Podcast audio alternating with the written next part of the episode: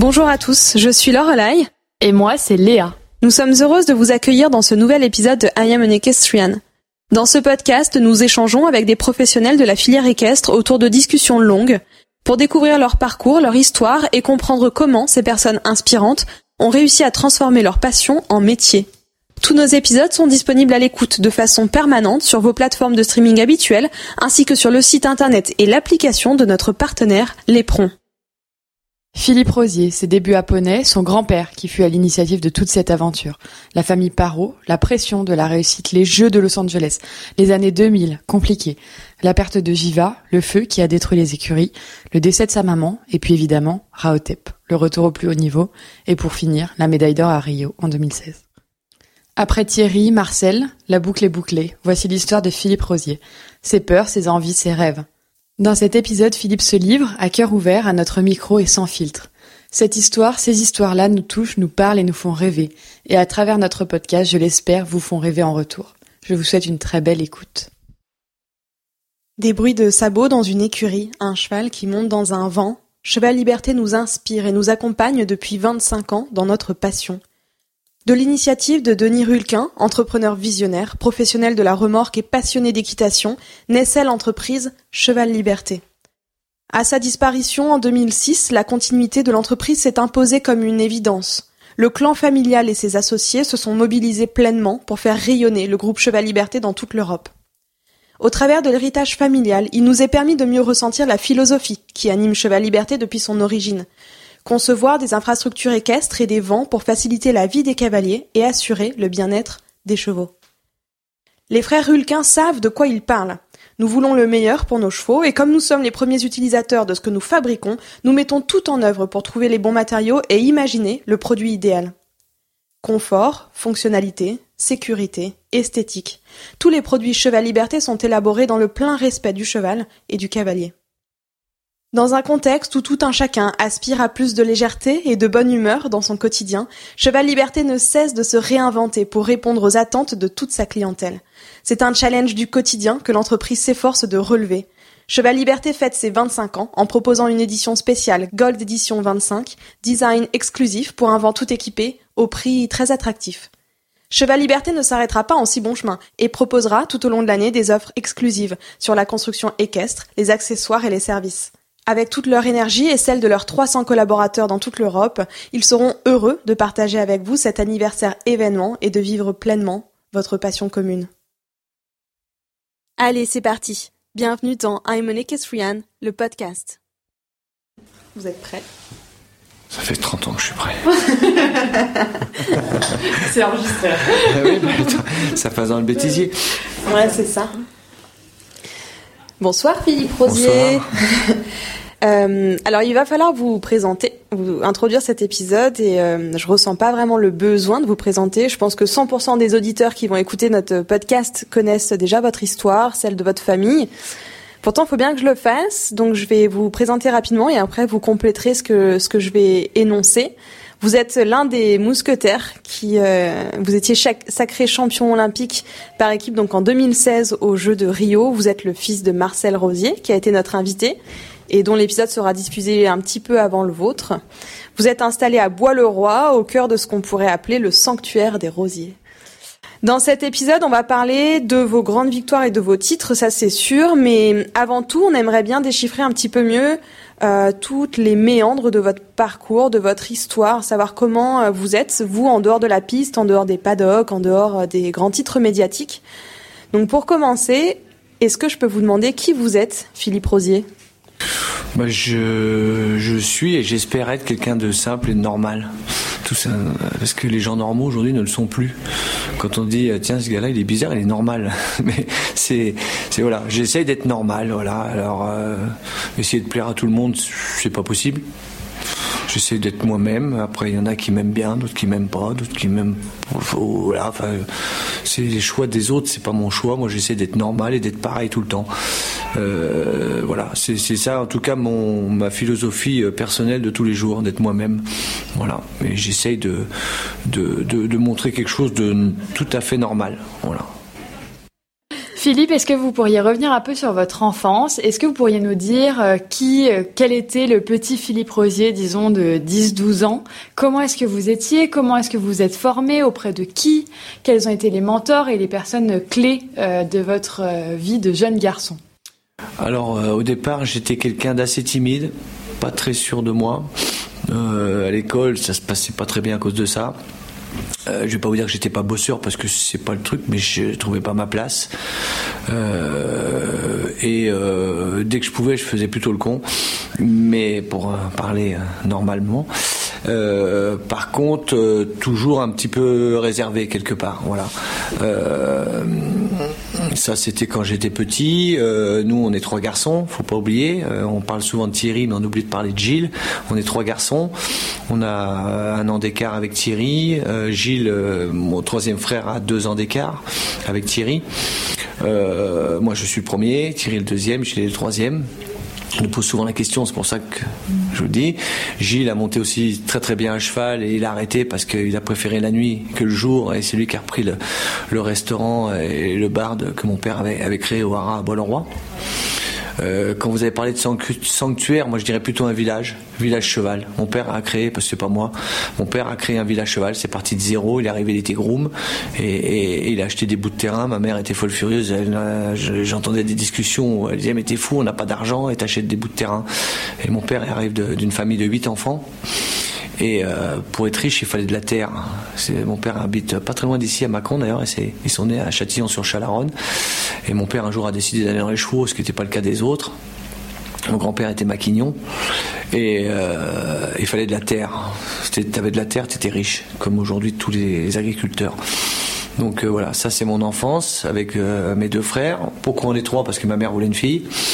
Euh, Dommage. C'est tout. Oui, non, mais c'est, ma mère avait déjà tout préparé. Je me souviens tout le temps les affaires. Elle voulait une fille, elle voulait une fille, elle voulait une fille. Le troisième, il manque de peau encore un garçon. Voilà. Ça c'est pour la petite histoire. on a été baigné totalement dans les chevaux avec mon grand-père, qui est le père de ma mère.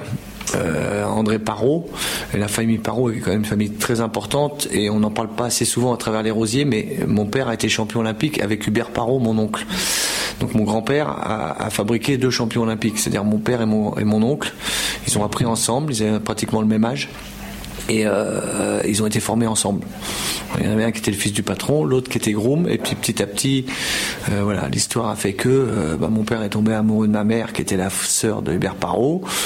Quand il a demandé à mon grand-père de se marier, il s'est fait foutre dehors en trois minutes. Euh, mon grand-père, euh, si vous regardez des films de Jean Gabin, c'est la doublure de Jean Gabin. C'est-à-dire que vous n'avez pas envie de rigoler avec euh, systématiquement. Quelqu'un qui avait une forte personnalité, qui était très respecté dans l'écurie. Et c'était la vieille école, école militaire, un petit peu la vieille école où chacun a son boulot et on retrousse les manches et, on la ferme. C'est très drôle parce que cette histoire-là de, de vos parents, Thierry nous l'a raconté, Marcel nous l'a raconté, et maintenant vous nous la racontez. Et toujours de la même manière. D'ailleurs, il n'y a pas de nuance. Parce que c'était quelque chose de très fort. C'est très fort chez nous cette euh, cette euh, et moi je, je, reviens souvent à ça quand on me parle de mon père. Je dis non non, c'est mon grand père qui m'a appris à moi à monter à cheval. C'est pas mon père. Bien que mon père était champion olympique, c'est mon grand père qui a appris à monter à tout le monde dans la famille. Et c'est c'est c'est une euh, moi pour moi la la la, la base de, de la famille Rosier, c'est André Parot. Voilà, ça j'y reviens souvent. J'ai une cousine qui s'appelle Sylvie Parot, la fille d'Hubert Parot, qui a une écurie aussi à, Arbonne-la-Forêt, à côté de Fontainebleau, là où Hubert Parot s'était installé à l'époque. Euh, donc voilà, je faut remettre les choses dans le contexte. C'est pour ça que je reparle souvent parce que souvent on pense que c'est mon père qui m'a tout appris. Il m'a appris beaucoup. Et quand j'en rigole des fois, je dis j'ai eu la chance de croiser mon grand-père et mon père dans ma vie, comme souvent des cavaliers j'ai croisé un tel qui m'a amené au haut niveau. Moi j'ai eu la chance de, croiser mon grand-père et mon père. Voilà, c'est ce que je dis toujours en rigolant. Et, c'est eux la, la, la, clé de, de, tout. Et c'est mon grand-père, la, première clé, c'est mon grand-père. Voilà, ça, j'y tiens à le dire souvent parce qu'on sait, au bout d'un moment, on oublie les gens. Ils ont disparu, ils sont partis, on les oublie et L'important, c'est de remettre les choses dans l'ordre hiérarchique de tout ça. Voilà. On comprend bien vos racines, donc vous avez grandi euh, encadré par des grands piliers de l'équitation française, Marcel Rosier, Hubert Parot, deux champions olympiques. Est-ce que pour vous ça a été une option de devenir cavalier? Est-ce que vous aviez le choix de faire autre chose? Et euh, est-ce que au moment où vous avez décidé que oui, vous alliez monter à cheval, est-ce que vous aviez la pression aussi de ne pas être à la hauteur? Comment vous l'avez vécu? L'enfer tout simplement. Alors pas dans le terme, euh, je vais pas, je vais pas pleurer, mais c'était l'enfer pour plusieurs raisons. Et vous allez comprendre, c'est simple à comprendre. J'étais pas sûr de moi. les chevaux, bof. Et un jour, il n'y avait pas de poney à l'époque. Il y avait des chevaux barbes, des arabes barbes. C'est des petits chevaux euh, qui étaient des chevaux de club. Il y avait 80 chevaux à l'époque chez mon grand-père, et il y avait des chevaux, c'est des arabes barbes. Donc c'est des chevaux qui arrivaient du Maroc, des choses comme ça, avec des petits chevaux pour apprendre aux gens à monter à cheval. Et j'étais sur un arabe barbe dans la carrière, j'étais tout petit, je dois avoir 10 ans, comme je peux le faire avec, euh, avec ma fille aujourd'hui, ou mes filles, dire tiens, bah, tu vas monter, puis voilà. Puis, j'étais pas sûr de moi, mais ça allait à peu près. Et puis, j'étais au pas, au trot, et un chien qui arrivait. Mon cheval avait peur du chien, il est parti au galop, donc panique à bord. Je suis tombé, je suis resté accroché par le pied. Donc, parce qu'à l'époque, tu n'avais pas les petits étriers, tout, le monde était pareil. Il y avait des gros étriers, tu sais, quand tu montes, un pont, vieille selle, machin, cheval de club. Hein. Mon pied est passé dans l'étrier, été suspendu euh, dans le vide. Bon, je touchais pas le sol, bien sûr. Et ça a duré pas longtemps, je me souviens très peu. Je suis allé partir au grand galop, j'ai fait le tour de la carrière comme ça. Je me suis réveillé à l'hôpital. Je suis tombé à moitié dans le coma. Rien de très grave. Mais alors là, à partir de ce jour-là, l'équitation était terminée pour moi dans ma tête. Je devais avoir 10, 11 ans, je crois, dans ces eaux-là. Mon frère Thierry, qui était là, qui a vu la scène, fin de l'affaire aussi. Et Gilles, on n'était pas concerné. Donc moi, les choses finies, terminées école comme tous les enfants, lundi, mardi, machin. Ce que faisait mon père n'avait aucune importance, ne m'intéressait pas du tout. Le samedi et le dimanche, j'étais pour aller jouer avec les copains. On allait dans la paille, on faisait des cabanes, et ça s'arrêtait là, et euh, avec mes frères ou avec mes, cousins. Ou, les amis, c'était des cabanes dans la paille, et puis voilà, puis on jouait dans la forêt, voilà. Il se trouve qu'il y a un Noël, où euh, le matin, je me lève, comme tous les enfants le jour de Noël, on va voir les cadeaux sous l'arbre. Et puis on m'avait déjà prévenu, on m'a dit, un cadeau de Noël, le Père Noël, c'est pas mal. On croyait peut-être encore un peu au Père Noël à ce moment-là. Et j'arrive dans le salon, et bien, toi, ton cadeau, il est dehors. Oula, je dis, ça c'est le vélo, euh, ça sent le vélo, tu vois, ou le truc un peu, tu vois, s'il n'est pas là sous le sapin, c'est que voilà. Et qu'est-ce que je vois dehors? Une ponette scellée que mon père avait ramené, fait ramener d'Irlande, petite ponette. Il y en avait très peu à l'époque. Hein. Il n'y avait même pas de concours poney. Et une petite ponette jolie, toi, double ponette, magnifique, petite, euh, scellée, qui était là. Je pense que c'est le pire cadeau de ma vie qu'on pouvait me faire. J'allais le dire. C'était le pire. Tu pouvais pas faire pire comme cadeau. Et là, je vois ça dans la cour. mais je dis, mais, mais c'est quoi ça? Jamais. Et on pleure, fini, fin fin, fin de Noël, tu vois. Moi, c'est un beau jour. Moi, c'est. Ah non, non, mais je dis jamais, jamais. C'est quoi? Jamais je monterai là-dessus. Jamais. Je me barre. Passe quelques jours. Je m'en souviendrai toute ma vie. Je suis dans le salon, à la télévision, comme euh, samedi dimanche, quoi. Un petit peu la télé. Et je vois mon grand-père qui rentre dans le salon. Et je vois tout de suite que ça rigole pas du tout. Il dit rien. Il dit Tu viens avec moi. Là, euh, tu discutais pas avec mon grand-père, tu posais même pas la question. Et dans ma tête, je me suis dit, j'ai fait une connerie, j'ai fait une connerie, j'ai fait une... qu'est-ce que j'ai fait? J'ai fait une connerie, j'ai fait une connerie. Pas penser une, demi-seconde à, quoi que ce soit d'autre. Et au moment où je sors dans la cour, avec mon grand-père, il y a la ponette qui est là, qui est scellée. Et là, ça fait d'un seul coup, tu sais, le, film d'horreur. Et je dis, putain, il va me donner de monter. Il me dit, viens avec moi. Et il me met sur la ponette. Elle était arrêt, elle était à l'arrêt. Je te jure, la peur panique, tu sais. La peur, limite de te faire pipi dessus, quoi. Moi, je sortais d'un accident euh, deux ans avant, un an et demi avant. Euh, c'était pas, tu vois, le, truc, tu vois, le, film d'horreur. Mais ça aurait été mon père qui m'aurait mis sur le poney. D'abord, j'aurais pas monté. Ça aurait été mon père, j'aurais hurlé, je m'en serais débattu, enfin j'aurais fait n'importe quoi, je sais pas quoi, mais j'aurais jamais mis les fesses sur cette ponette. Mais mon grand-père, là, j'avais pas le choix. Parce que de toute façon, il allait me prendre par le col, il allait me poser dessus en 30 secondes. En plus, c'était quelqu'un de très physique et très imposant. Et là, il me pose dessus, mais tu, tu la peur panique. J'étais dans la cour à l'arrêt. Hein. Et il me dit à partir de maintenant, tous les mercredis, pas école le mercredi à l'époque, du tout, ni samedi ni dimanche, obligatoire, poney. Et là, je te garantis que ça a été long, long, long. Et puis après, au bout d'un moment, il dit maintenant, sors de l'école, 4h30. J'étais à l'école à Bois-le-Roi. Tous les soirs, on fait une demi-heure de poney. Attends, il poney au bout d'une longe, hein, tout simple. Hein. Et quand tu es à l'école, tu sais, tu attends qu'une chose, tu regardes dès que ça sonne, et dès que ça sonne, tout le monde part comme des fusées hein, de la classe. Et moi, je sortais et je voyais mon grand-père qui m'attendait au bout avec sa voiture qui m'attendait à l'école, si tu veux. Et, euh, à l'époque, tu sais, il avait un, chapeau de un peu borsalino. Tu sais, mon grand-père était comme ça. J'ai sorti des photos dans mon bouquin parce que j'ai écrit un livre.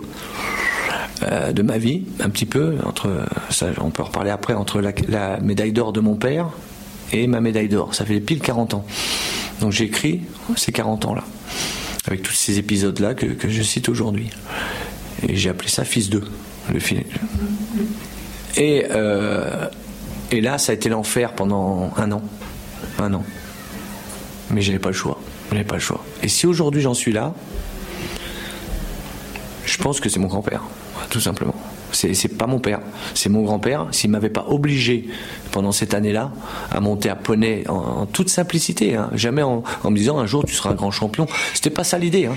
C'est juste tu dois apprendre.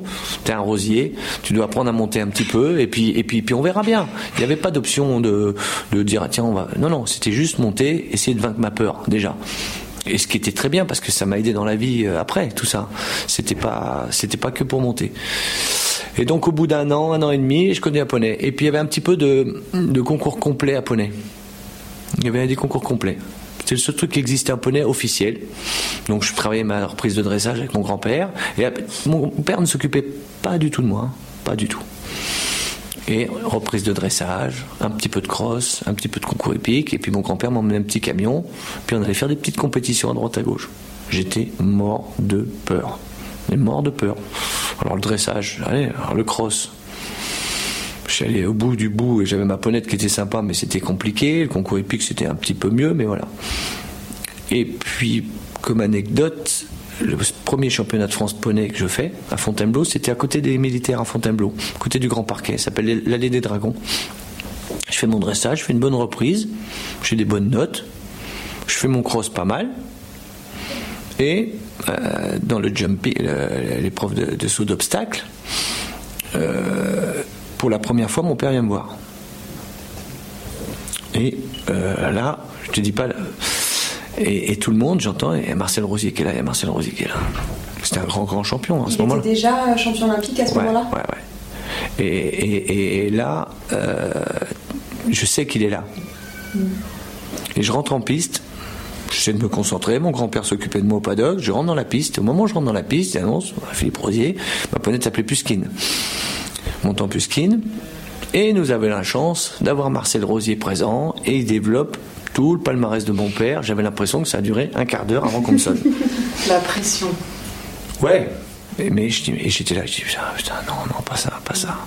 Et je pars, je saute trois obstacles, je me gourde de parcours. Et le, truc, tu vois, ça me faisait plaisir qu'il soit là. Je veux pas dire que ça me faisait pas plaisir, mais waouh, j'ai pas besoin de ça. Hein. C'était un peu tôt. Et tout été comme ça, si tu veux, petit à petit. Et puis un matin, bah, j'arrive aux écuries, puis la ponette, elle avait disparu. Il y avait un cheval à la place dans le box. Et j'ai où ma ponette? Je commençais, tu vois, à m'habituer un petit peu, ça faisait deux ans. J'y allais où? Elle est partie chez tes cousins. Pour, ta cousine, pour ton cousin. Et euh, mais je dis, non, non, maintenant, tu vas monter le cheval là. Un vieux de pur sang qui s'appelait Tournebride, qui était formidable. Cheval formidable, il avait 15 ans, 16 ans. Il avait le dos comme une cuvette, c'était un, fauteuil Louis XV, Super cheval, brave, que mon père avait trouvé pour moi parce qu'il fallait l'adopter. Je dis, mais, mais j'échoue. Jamais j'ai pensé une demi-seconde qu'un jour je monterais à cheval, même en faisant du poney. Moi, c'était toute ma vie, c'était le poney. Hein. Je m'arrêtais au poney. Et, je et là, l'enfer a recommencé. On a tout recommencé à zéro avec mon grand-père. Donc j'avais des bases que j'avais pas avant, j'avais eu pendant deux ans. Et maintenant, on fait pareil à cheval. J'étais comme ça, la panique. La panique. Et il a recommencé, et tranquille, et machin, et tout le truc. Et puis tout fil en aiguille comme ça. Et je me suis retrouvé au championnat d'Europe euh, junior avec ce même cheval, deux ans après. Euh, J'étais tout seul. Mon père n'était pas venu parce qu'il était euh, très pris et que c'était un autre entraîneur. J'étais parti avec ma mère. C'était en Irlande. Euh, non, Angleterre. Angleterre. Et pour vous dire, oh, ça va pas me rajeunir. Et quand je suis arrivé dans l'équipe anglaise, il y avait Michael Whittaker. Il y avait un qui s'appelle Robert Smith. Il y avait euh, Jan Top chez les Hollandais. Il y avait Eric van der Vleuten chez les Hollandais. Euh, que je peux te donner deux trois noms. Euh, le père de Jos Verloyd aujourd'hui, qui est marchand de chevaux, Axel Verloyd. Le papa de Michael Van Exactement. Yann Tops, on va pas le.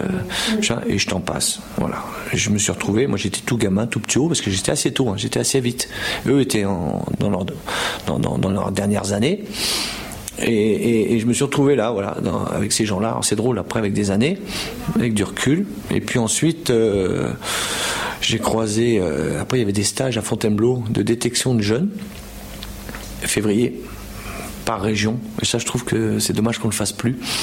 C'est-à-dire que tu avais le nord, le centre, euh, enfin, ce que tu connais aujourd'hui en, en, vacances de février. Et moi, j'arrive avec Bosti, que c'est ma barbizon on a le même âge pratiquement. Et puis un ou deux autres. Et tiens, Philippe Linger, qui est là aussi, qui arrivait, lui, il arrivait, lui, il était la Normandie. Et Daniel Biancamaria, qui était l'entraîneur des jeunes, il dit il y en a deux là qui viennent de passer la semaine dernière, ils vont vous foutre des raclés. Tu sais, putain, que tu as 15, 16 ans, tu dis ouais, ouais.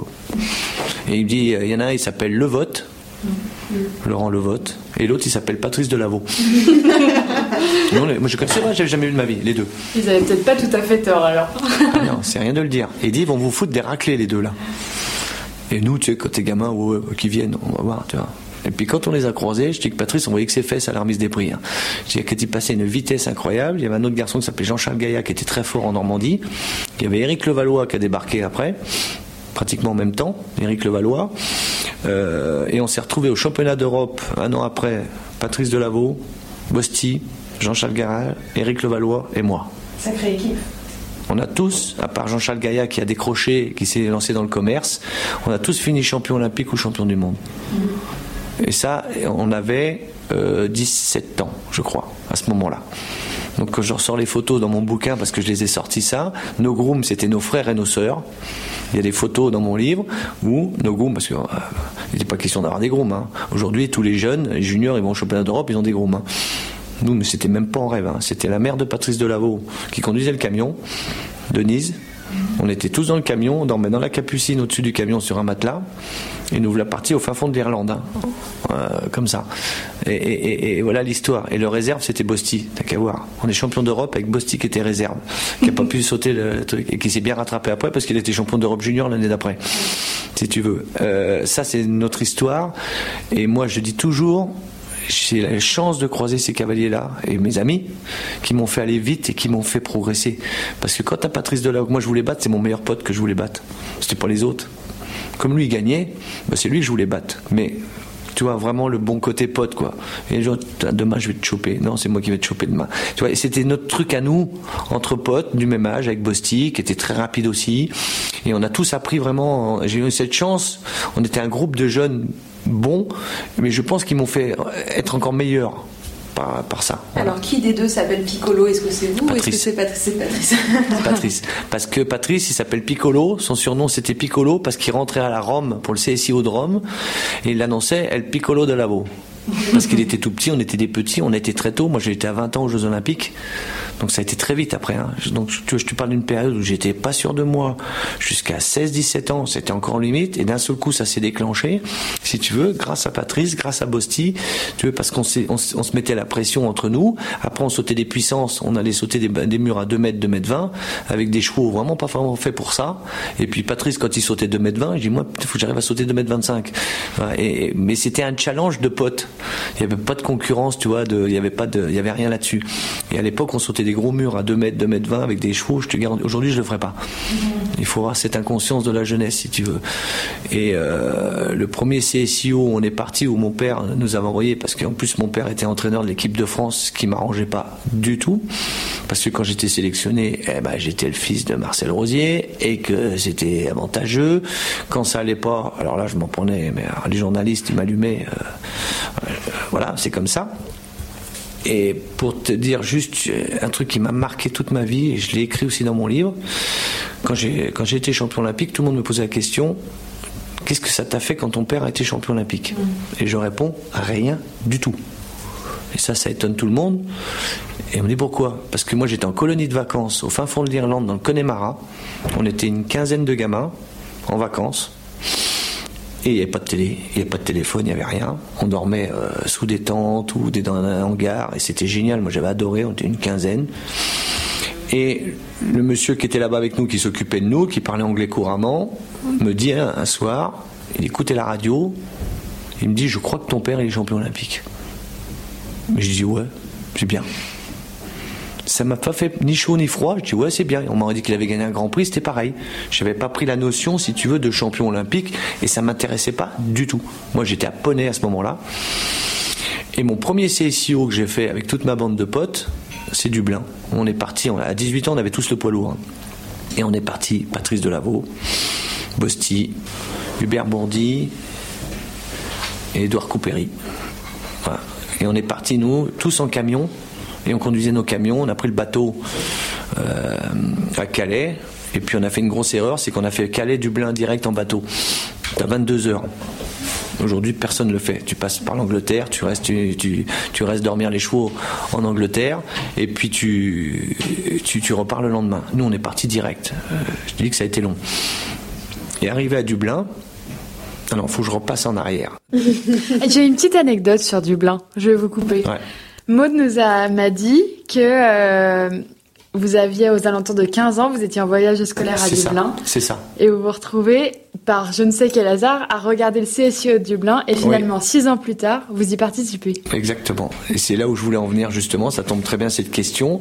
C'est que quand on était en Irlande, le garçon qui nous emmenait là-bas, qui s'occupait de nous, le géo, nous dit on va aller voir le hors-show de Dublin. Super, voir le hors-show de Dublin. Et on arrive, ce truc, c'est comme Aix-la-Chapelle, c'est exceptionnel. C'est un endroit incroyable, piste énorme, des tribunes pleines à craquer, un public de fous, ça hurle. C'est un stade de foot. À côté, il y a des stands, euh, il y a d'autres pistes partout, il y a des concours poney, enfin, il y a 4-5 pistes à côté. C'est un truc qu'il faut aller voir une fois dans sa vie, que je conseille à tout le monde. Et on arrive à Dublin, on fait le tour et tout. Pas de billet pour rentrer pour voir le concours. Donc on se retrouve euh, machin. Et il y a un virage où des stands derrière, un grand virage. Tout le reste est entouré de tribunes et c'est une grille. Et là, derrière cette grille, bah, tu tu- tu t'agglutines avec tout le monde, tu passes la tête et tu regardes et tu vois le, le concours de Dublin. Et il y a un cavalier qui s'appelait Eddie Macken, qui s'appelle toujours Eddie Macken, il est toujours vivant, qui était la star, c'était le numéro un, c'était la grande star, et en Irlande, alors là, c'était Zidane de- en France. Et quand il rentrait en piste, tu avais, je sais pas, 20 000 personnes, je crois qu'il y a eu 20 ou peut-être 30 000 personnes à Dublin quand c'est plein. Euh, qui il a même pas il rentre en piste mais ça hurle comme tu jamais entendu c'est comme si tu marques un, un- un but et Eddie McKen rentre en piste et je me souviens tout je, je, je dis je devais avoir 12 ans 13 ans et, et- et- et je suis derrière cette grille si tu veux je, je regarde je dis waouh ça j'étais bluffé comme tout le monde Jamais j'ai pensé une demi-seconde qu'un jour je rentrais à cheval sur cette piste de ma vie. J'étais pas dans ce truc-là. Tu souvent, t'as des gamins qui regardent et disent un jour, même s'ils n'y arrivent pas, un jour, je ferai ça. C'était passionné. Et je suis derrière cette grille, je vois Eddie McCain, et waouh, il rentre impressionné. Il fait son parcours, je sais même plus ce qu'il a fait. Euh, Les gens étaient. Du délire. Six ans après, je rentre sur cette piste au galop, mon premier CSIO, je rentre sur cette piste. Et je te garantis, je suis rentré au galop, je suis parti au fond, elle est grande, hein, la piste a fait 2 hectares pratiquement. Je rentre au galop et je suis parti au fond là-bas. Et j'ai vu tous ces gamins derrière cette grille qui regardaient et je me suis vu. Je me suis vu. C'était très bizarre. Jamais j'avais pensé qu'un jour ça serait moi qui serais au milieu de cette piste et j'ai vu tous ces gamins qui sont accoutinés cette grille et je me suis vu. Voilà, voilà l'histoire de, de Dublin euh, que je garderai toujours parce que parce que euh, rien n'est impossible à la fin quand tu réfléchis. et, euh, les Anglais disent ça, never is impossible. Bah, c'est vrai. Même si tu es le fils de Marcel Rosier, même si tu as peur, même si tu penses que tu es nul, bah, à un moment ça a passé. Et à 20 ans, je me suis retrouvé au jeu de Los Angeles. Voilà. Tout simplement. Sans euh, penser tous les jours, un, un jour j'irai là, un jour j'irai là. Jamais. J'ai jamais pensé ça. C'est l'heure de faire une brève entracte pour vous laisser le temps de répondre aux SMS que vous avez laissés en suspens depuis le début de cet épisode pour vous faire couler un café ou tout simplement pour bien intégrer les propos de Philippe Rosier. J'en profite pour remercier une nouvelle fois Cheval Liberté de nous soutenir en devenant partenaire de cet épisode. À bien loger et à bien transporter ses chevaux, on comprend que la longévité de l'entreprise s'est construite avant tout sur la compréhension des besoins et usages de la filière et de la volonté de placer la relation homme-cheval au cœur d'un projet industriel et technique. Et si la relation homme-cheval est au centre des préoccupations de Cheval Liberté, la relation entreprise-client ou même partenaire l'est tout autant. Et Philippe Rosier peut en attester. Il fait confiance à Cheval Liberté depuis plus de 15 ans, force de proposition. Il apprécie la collaboration avec Cheval Liberté, ses idées sont souvent reprises et soumises à leur bureau d'études pour améliorer les produits et en développer de nouveaux. Cheval Liberté possède la souplesse et la rigueur d'une entreprise moderne qui a su conserver et mettre en œuvre ses savoir-faire. À maîtriser le sur-mesure comme produit en série, Cheval Liberté sait être à l'écoute de tous ses clients. Enfin, si cet épisode vous plaît et si vous aimez découvrir l'histoire de Philippe Rosier, sachez que nous l'avions déjà reçu dans un épisode de l'écoute enregistré en partenariat avec l'Éperon. Nous avions parlé de préparation mentale et Philippe nous avait livré le récit de sa rencontre avec David Corona, le préparateur mental qui l'avait accompagné sur le chemin des Jeux de Rio. Alors si ce n'est pas déjà fait, je vous encourage vivement à écouter cet épisode de l'écoute. Allez, c'est reparti. J'aimerais passer à une autre étape de votre vie, euh, Philippe. Vous avez connu des moments assez difficiles et je me permets d'en parler parce qu'on l'a évoqué hier euh, déjà pendant notre enregistrement pour le podcast de l'Éperon. Euh, après les Jeux de Sydney en 2000, vous avez connu quelques moments compliqués, la perte de votre maman, le lynchage médiatique au retour des Jeux, mmh. la perte de votre cheval Jiva, mais aussi de beaucoup d'autres équidés lors du feu qui a dévasté votre écurie. Mmh. Vous avez vécu aussi de nombreuses années sans aucune sélection en Coupe des Nations. Et puis, vous vous êtes quand même reconstruit. Mm. Euh, vous vous êtes battu pendant 16 euh, ans, puisque entre 2000 et 2016, il s'est passé 16 ans sans Jeux Olympiques, sans sélection. Comment est-ce que vous avez traversé cette période aussi difficile, alors que vous étiez à l'apogée de votre carrière, en étant quand même très jeune? Alors, l'histoire est simple. Euh, j'ai jamais quitté le haut niveau. C'est ça. J'ai pas eu de sélection en Coupe des Nations, ce qui était normal, puisque j'avais pas de chevaux. Et, voilà, les Jeux de Sydney, ça a été un moment très difficile euh, pour tous ceux qui étaient avec moi d'ailleurs. On a, j'étais pas le seul. Patrice Delavoye a, aussi euh, vécu ça pas très bien. Alexandra Lederman, Thierry Pommel, Michel Robert aussi, qui était le réserve. Et ça a été un retour difficile. Mais ça, ça fait partie du sport. Si tu n'acceptes pas ça, faut pas faire de sport. Si tu veux pas le sport, c'est pas confortable. Même si tu es le meilleur. Donc un jour tu es en haut, un jour tu es en bas. Quand tu es en bas, on t'appuie dessus, on te déglingue. T'acceptes pas ça, faut pas faire de sport. Pour moi, la, base, elle est là. Euh, donc ça, ça a été des années difficiles, mais j'ai pas eu de sélection en équipe de France mais j'ai continué à sauter en 4 et 5 étoiles avec des chevaux d'une manière ou d'une autre parce que j'ai des relationnels, parce que j'ai des bons sponsors, j'ai toujours eu des bons sponsors, même dans ces moments-là. J'ai toujours eu des bons propriétaires qui m'ont suivi, qui ont été fidèles même dans ces moments-là. Donc ça, si tu veux, c'est le, c'est, ce qui a tenu mon, histoire, si tu veux, à la fin. C'est ça qui a tenu mon histoire. C'est qu'à un moment ou à un autre, si tu veux, j'étais quand même entouré. On est une famille. Euh, mon père était quand même là. Euh, même si j'étais à mon compte, moi je me suis mis à mon compte à l'âge de 20 ans parce que je voulais mon indépendance, quitte à me planter, mais je voulais mon indépendance. J'avais dit à mon père, je veux pas continuer comme ça, je veux mon indépendance. Donc il a dit, il a pas de problème, tu, tu, gères ton écurie avec tes grooms, tu es salarié, tu, tu payes ce que tu as payé, tu te débrouilles. Et mon père m'a jamais donné 10, les francs, c'était des francs à l'époque, hein, il m'a jamais donné 10 francs. Il a fait de façon à ce que j'avais une écurie, j'avais des avantages énormes, bien sûr.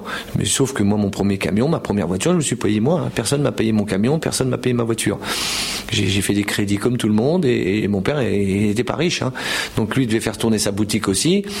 Mais donc moi, à partir du moment où j'ai voulu avoir mon indépendance, euh, je crois que c'était exactement à 21 ans, Il m'a dit ok, pas de problème, voilà, t'as une écurie, a 12 box. Après j'ai reconstruit des box en plus, je suis passé à 30 box, c'est moi qui les ai construits, c'est moi qui les ai payés. Mes box, c'est pas mon père.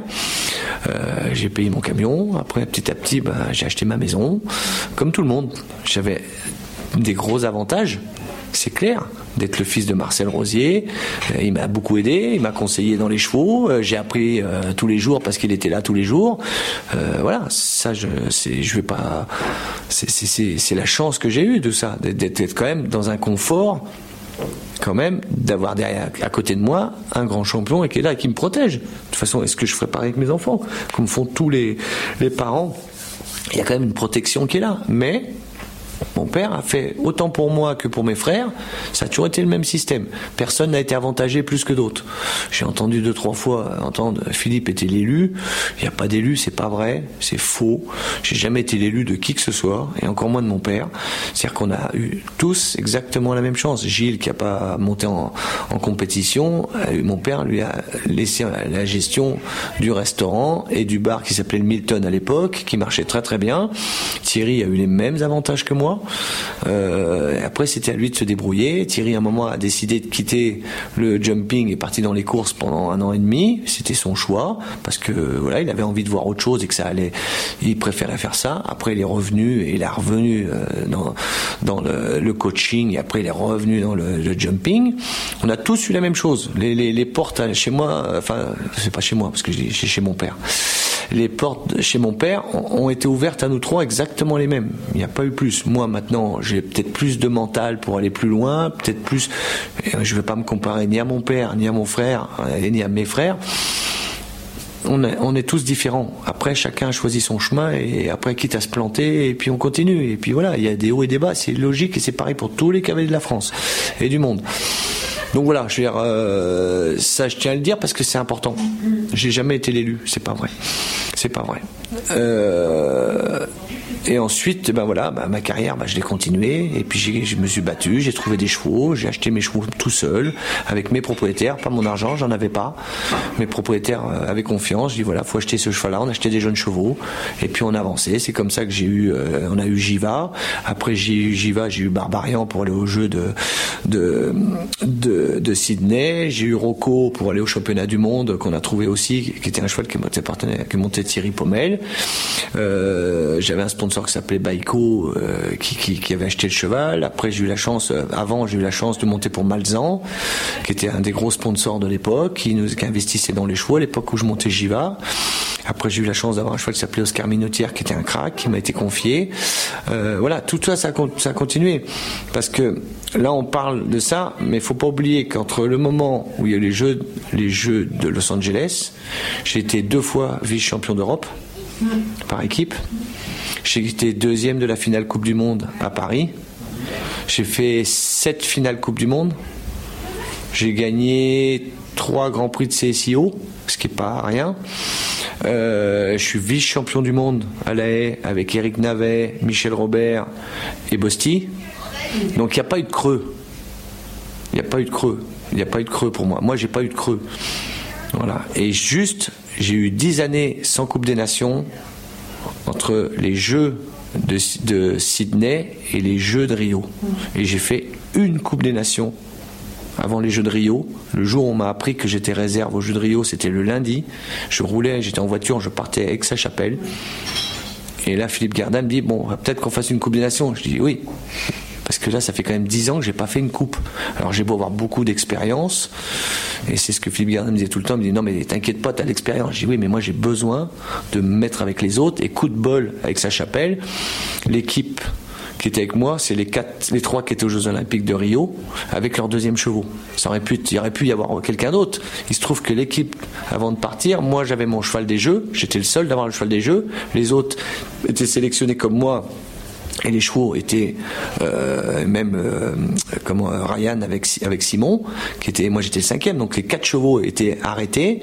Et on faisait que sa chapelle avant de partir à Rio. Et j'étais le seul qui avait amené son cheval des jeux là puisque moi j'étais réserve et que de toute façon il fallait que je me mette à niveau et que je voulais absolument faire le Grand Prix d'Aix-la-Chapelle et la Coupe des Nations parce qu'on ne savait pas ce qui allait se passer. Et puis quand on voit après avec euh, du recul, euh, voilà. Donc la seule Coupe des Nations que j'ai fait en 10 ans, bon, c'est pas la moindre, hein, c'est que ça chapelle, hein, c'est pas une petite, c'est pas une Coupe des Nations de, province. Et donc j'ai fait cette Coupe des Nations, on a fini deuxième, qui était formidable, où là j'ai vraiment ressenti les sensations que j'avais perdues euh, depuis très longtemps, parce qu'il faut savoir que j'ai fait, j'ai le badge d'or de la FEI, et c'est quand tu fais plus de 50 Coupes des Nations.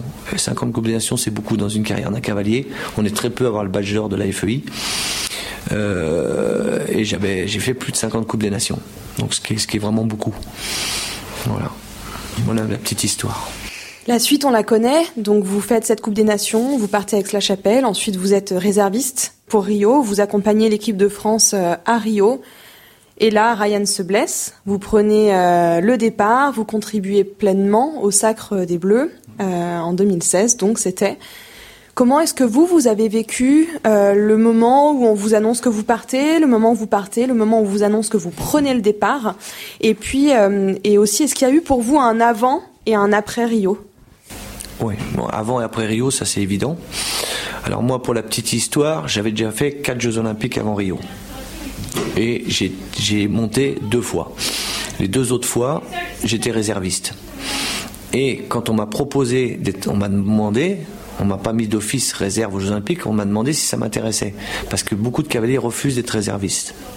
Pourquoi? Parce qu'en même temps, tu as des globales, tu as des gros grands prix, et si tu es réserve, bah ton cheval il fait pas de compétition.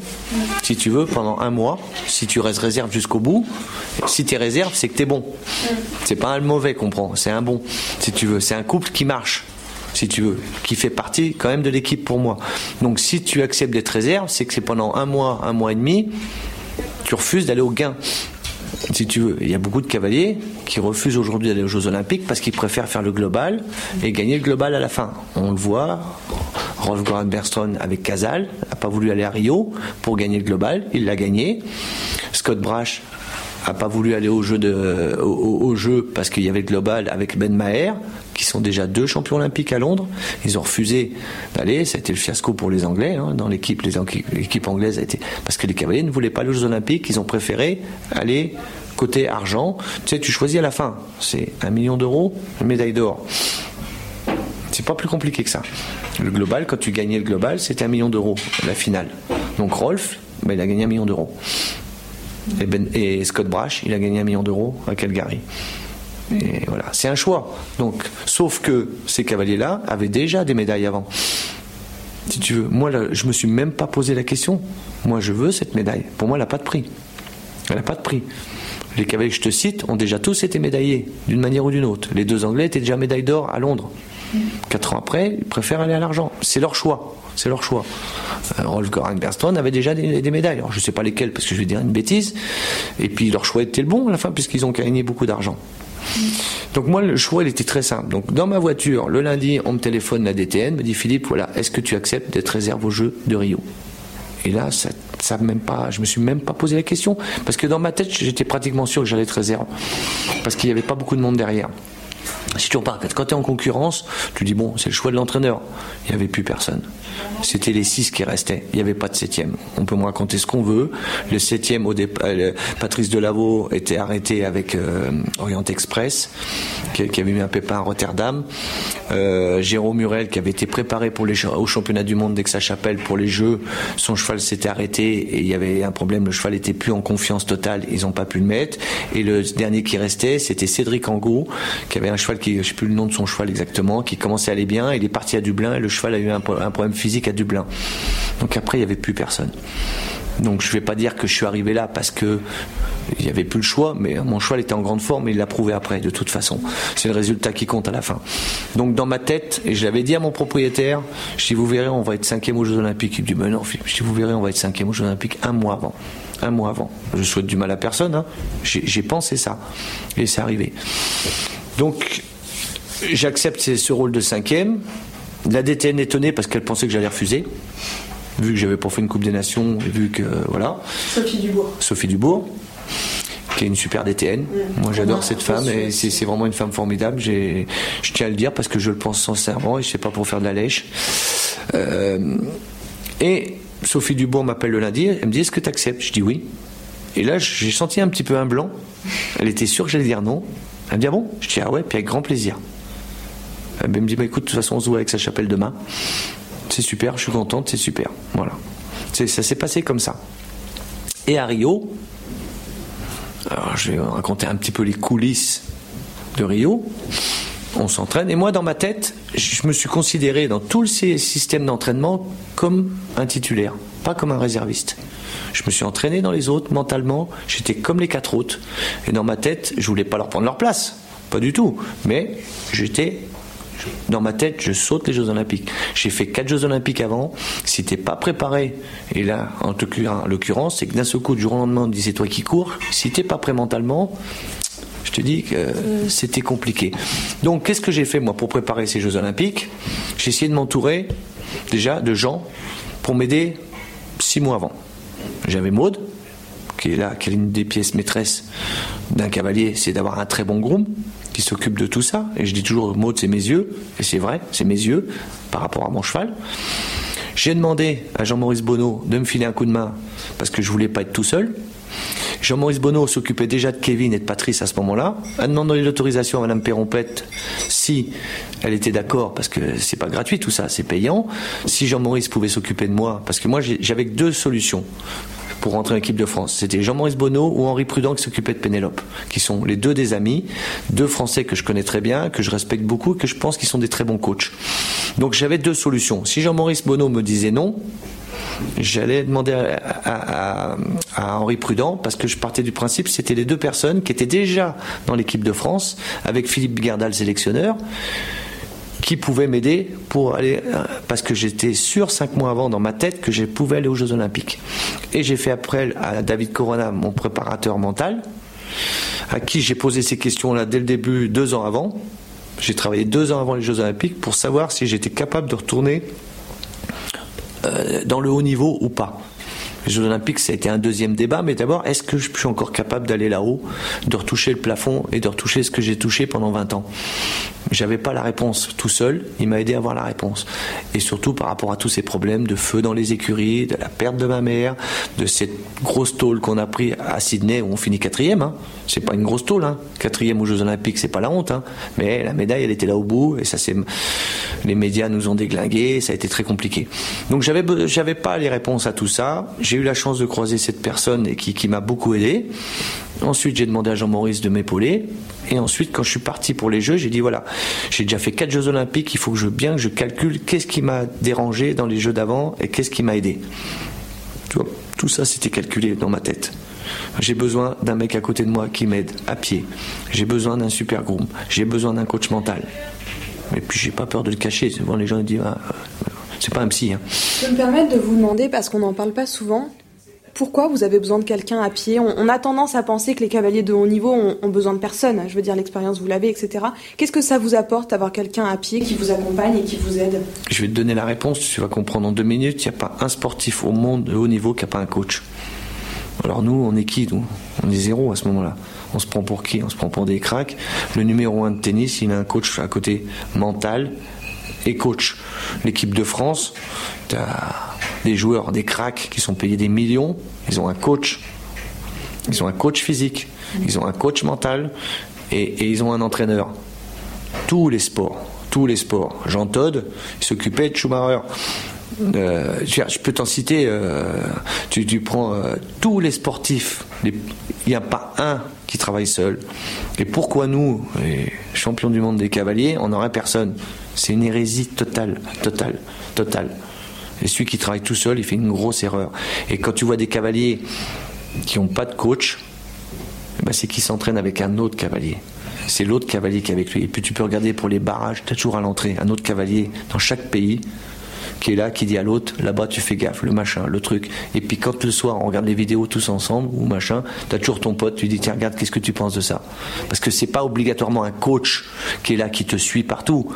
Mais nous, quand on n'a pas un coach attitré, tous, tous, on a un pote cavalier du même niveau, Et tu dis, tiens, regarde mon parcours, qu'est-ce que tu penses? Ou quand j'ai un problème, tiens, dis-moi, tu verrais quoi toi? Ou tiens, tu peux pas monter mon cheval deux minutes pour me donner euh, un avis? La dernière fois, j'étais en stage à, à, des Coudrettes avec Henk Noren et tout ça pendant le concours de Deauville. J'avais mon cheval le Coult qui était. Je, je, sentais pas, il y avait un truc. Avait Patrice qui était là. Je dis, Patrice, tu peux monter mon cheval deux secondes, me donner ton avis? Elle me dit, oui, bien sûr. J'ai besoin de son avis, j'ai besoin de son sentiment. Je, sens que je, suis euh, dans une situation où je n'ai pas les réponses. C'est pas déshonorant de demander à ton pote cavalier, qui est très bon, de monter ton cheval et de faire quatre sauts avec et demander d'avoir son sentiment. Voilà. Et le, les étrangers le font beaucoup. C'est de rester tout seul chez soi en disant oh là là, ou soit en pensant que tu es le meilleur, ce qui est une grosse erreur, ou en voulant résoudre des problèmes tout seul. Mais c'est impossible. Ce sport est tellement complexe, tellement de sensibilité, tellement le côté animal, le truc. C'est pas possible. C'est pas possible. C'est pas possible. Alors après, il faut, s'adresser à la bonne personne. T'as des cavaliers, ça les emmène complètement de, qui sont pas des, tu vois, ils, ils passent pas le message. Tu vois? Tu vas demander à John Whitaker, tu dis euh, comment je peux faire là pour euh, monter, freiner un peu? Bah il dit tu freines. John disait, il dit quand c'est long tu pousses, quand c'est court tu freines, puis quand c'est normal bah tu bouges pas. Bon bah merci, tu vois, voilà. Donc tu vois, c'est John Whitaker, c'est un phénomène, c'est un crack, y a personne qui va dire le contraire, c'est un mythe. Mais quand tu lui poses la question, tu vois, je je l'imagine pas trop comme coach si tu veux, ni mental, euh, ni, ni, ni, tu vois, je veux dire, voilà, c'est des cavaliers, c'est des phénomènes, mais ils n'ont pas cette fibre, à mon avis, de t'expliquer des choses qu'ils ils montent avec un feeling énorme. Ils ont une méthode. Tous, ils ont une méthode. Tout le monde a une méthode. Il n'y a pas un mec qui n'a pas une méthode. Mais il y en a qui arrivent à te l'expliquer très facilement et d'autres qui peuvent pas t'expliquer. Donc il faut s'adresser aux bonnes personnes, c'est tout. Il y a des gens qui sont qui donnent facilement. Euh, moi, je pense que j'en fais partie. Sinon, je ferais pas des stages, je serais pas là aujourd'hui à Mâcon avec. Euh, 18 cavaliers de petit niveau, de haut niveau. Qu'est-ce que je fais? Je passe la bonne parole, je, transmets ce qu'on m'a appris. C'est un sport de transmission. T'apprends pas dans les bouquins, c'est pas vrai. Il y a plein de bouquins qui sont écrits où on t'explique plein de choses qui sont très intéressants. Il y a plein de cavaliers qui écrivent des livres avec des techniques, mais à la fin, c'est sur la piste que ça se passe. Je veux dire, c'est pas sur le bouquin. Donc euh, voilà, il y a eu des vidéos aussi qui sont sorties, mais moi j'aime bien la chômée de la piste et puis je donne des petits et puis ça change beaucoup de choses. Ça, c'est quelque chose qui vous anime quand même, de coacher, de transmettre. C'est quelque chose que vous aimez. On a été éduqués comme ça. C'est-à-dire que mon frère le fait beaucoup aussi. C'est pas par hasard. Je suis pas en concurrence avec mon frère pour savoir qui va faire un stage. On s'en fout. On a été éduqués comme ça. Mon grand-père a appris à mon oncle. Mon grand-père a appris à mon père. Mon père a appris à des centaines de personnes. Mon oncle a appris à des centaines de personnes à monter. Et tout ça, ça se transmet et ça continuera comme ça. C'est moi, je me force pas, mon frère se force pas. On a été éduqués comme ça. Mon grand-père m'a toujours dit apprends à les connaître, à les aimer et après tu les feras sauter. Savoir comment ça fonctionne tout ça. Voilà, ça c'est la vieille école des vieux professeurs de l'époque. On appelait ça des maîtres, euh, des maîtres euh, dans les dans, les grandes écuries. Il y a maître machin, mais c'était un petit peu militaire. Hein. Mais mais voilà, c'est comme ça. C'est comme ça. Et tu peux regarder la plupart des très bons professeurs ont appris avant avec d'autres. Tu prends Ludger Bierbaum, c'est Paul Schockmeul qui lui a tout appris. Donc bon, il n'y a pas de hasard. Et, tous les, les Otto Becker, euh, euh, euh, tous ces cavaliers, ils ont un mentor. Tu, prends Daniel Deusser, c'est Frank Slutak. Frank Slutak, c'est Alvin Schockmeul. Il n'y a pas de hasard. Il n'y a pas de hasard. Je voudrais rebondir, Philippe, sur quelque chose dont vous avez parlé un tout petit peu avant. Vous avez participé donc cinq fois aux Jeux Olympiques, à de nombreux championnats d'Europe, de nombreux euh, championnats du monde, euh, évidemment beaucoup de Coupes des Nations, comme vous l'avez dit. Vous avez traversé quand même plusieurs époques du sport de haut niveau, et surtout des sports équestres, et vous semblez quand même être le plus à même à nous parler de leur évolution dans le temps. Euh, quel regard, vous, est-ce que vous portez sur les différents changements qui ont impacté la discipline? Je pense notamment, mais pas que, hein, au global, à, à toutes ces compétitions-là. Euh, et puis, quelque part, est-ce que vous pensez que les Jeux Olympiques, c'est quelque chose qui seront peut-être à même de disparaître dans quelques années face à ces grandes compétitions-là? Vous, quel regard dans leur ensemble, hein, plutôt, vous portez oui. sur les sports Alors, euh, notre sport, il est comme tous les sports, il a évolué euh, dans le côté professionnel. Il faut pas oublier que les Jeux Olympiques, c'était réservé aux amateurs. Tu étais professionnel, tu n'avais plus le droit de faire les Jeux Olympiques. Donc tous les cavaliers qui avaient un contrat de sponsoring, mon père, euh, non, je veux dire une bêtise, Hervé Godignon avait un contrat à l'époque pour Moitié Chandon, n'a pas pu faire les Jeux de Los Angeles avec nous. Il avait un cheval qui s'appelait Stador, qu'il a été obligé de confier à Eric Navet pour faire les Jeux Olympiques. C'était ça avant.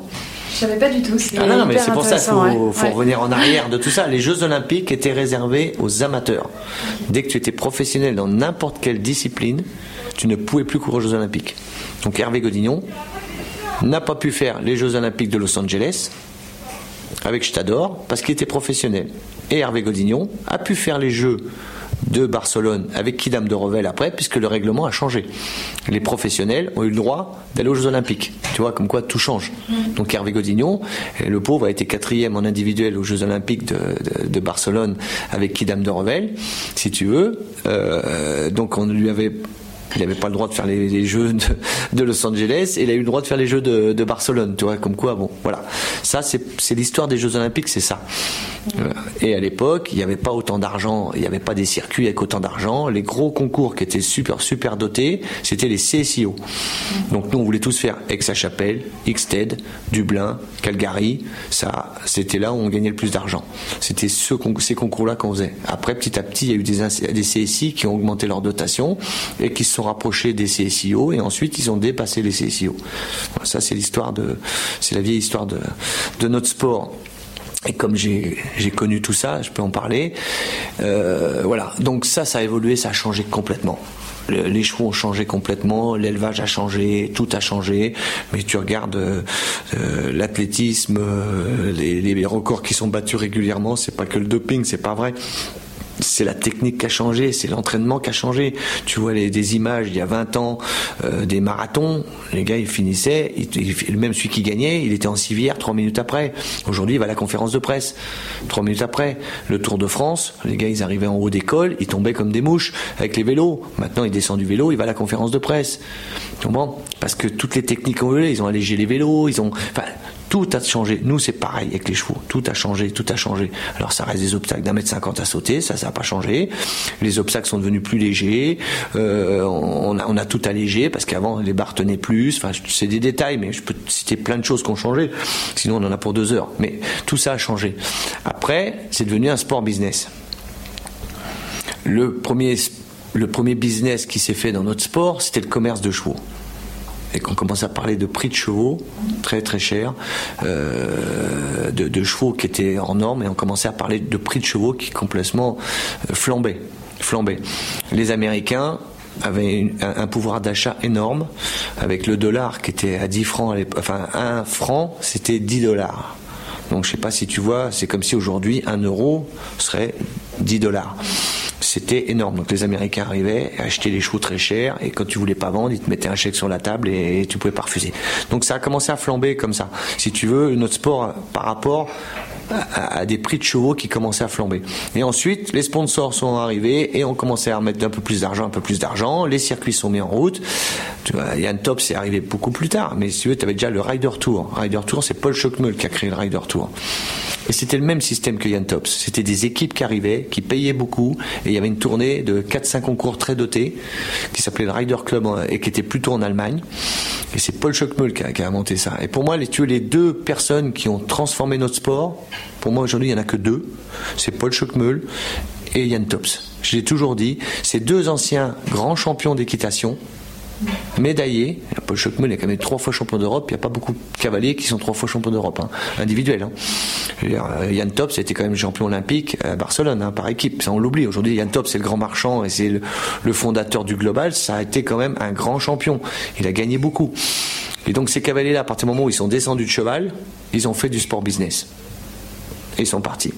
Et comme dans le tennis, comme dans plein d'autres sports ceux qui ont arrêté de, faire du sport sont devenus des businessmen.